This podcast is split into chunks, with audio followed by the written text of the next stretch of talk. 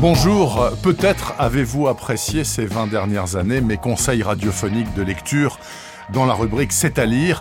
Eh bien cette rubrique n'est pas morte. Elle va continuer d'exister sous le même titre par la magie du podcast sur Internet. Je ne vous parlerai que de ce que j'aime, le plus souvent dans le domaine du noir.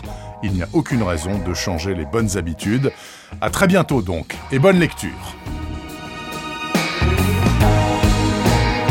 C'est à lire, un podcast de Bernard Poirette. Dès maintenant, abonnez-vous aux pages Facebook et Twitter de Bernard Poirette et rendez-vous sur le site www.bernardpoirette.fr. Le podcast C'est à lire est à retrouver sur la plupart des plateformes comme Apple Podcast, Google Podcast, Deezer ou Spotify. À très vite pour le premier épisode de C'est à lire.